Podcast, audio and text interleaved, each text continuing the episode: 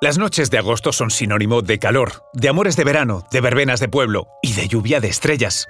Porque cada año, fieles a su cita, vuelven las Perseidas. Eso sí, aunque las queramos elevar al Star System, en realidad de estrellas no tienen nada. Las Perseidas son realmente una lluvia de meteoros, pero no una cualquiera, sino la más abundante del año. De hecho, según la Organización Astronómica Mundial, pueden llegar a observarse entre 50 y 100 cada hora.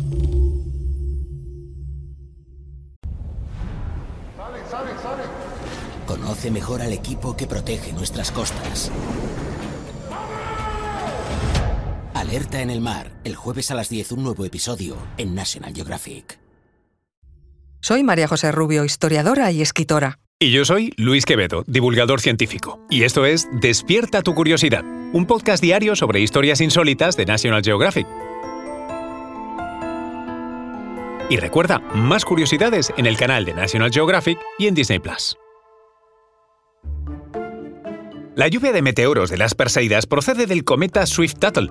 Entre finales de julio y mediados de agosto, la Tierra pasa a través de una nube de polvo desprendida por el cometa cuando se acerca al Sol.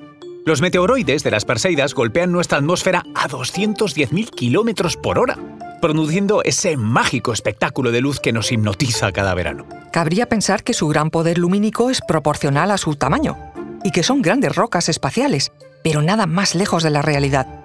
Los meteoroides que forman las Perseidas son pequeños fragmentos del tamaño de un grano de arena. Cuando impactan contra la atmósfera terrestre aumentan su temperatura hasta los 5.000 grados centígrados en una fracción de segundo.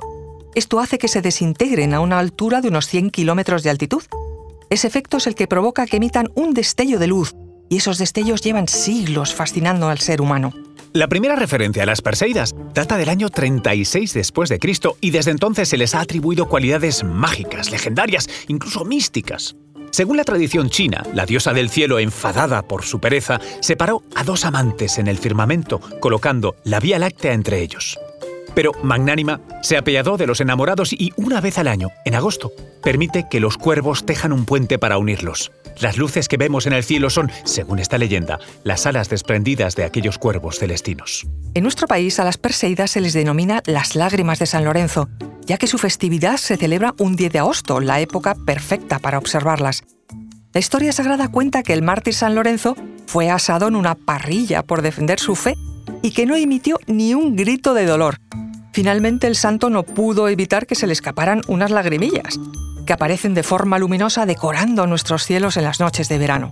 Pero la creencia más extendida es que las Perseidas son portadoras de deseos, así que si tienes muchos deseos que pedir o simplemente quieres disfrutar de ese espectáculo celeste, te damos unos consejos.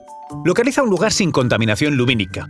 Espera unos 20 minutos para que tus ojos se acostumbren a la oscuridad. Búscate, por cierto, una buena compañía y ten paciencia, porque dicen los expertos que la mejor hora para disfrutar las Perseidas es entre las 4 y las 5 de la mañana.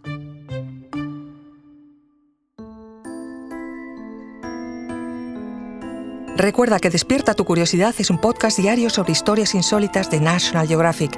Disfruta de más curiosidades en el canal de National Geographic y en Disney Plus. No olvides suscribirte al podcast si has disfrutado con nuestras historias.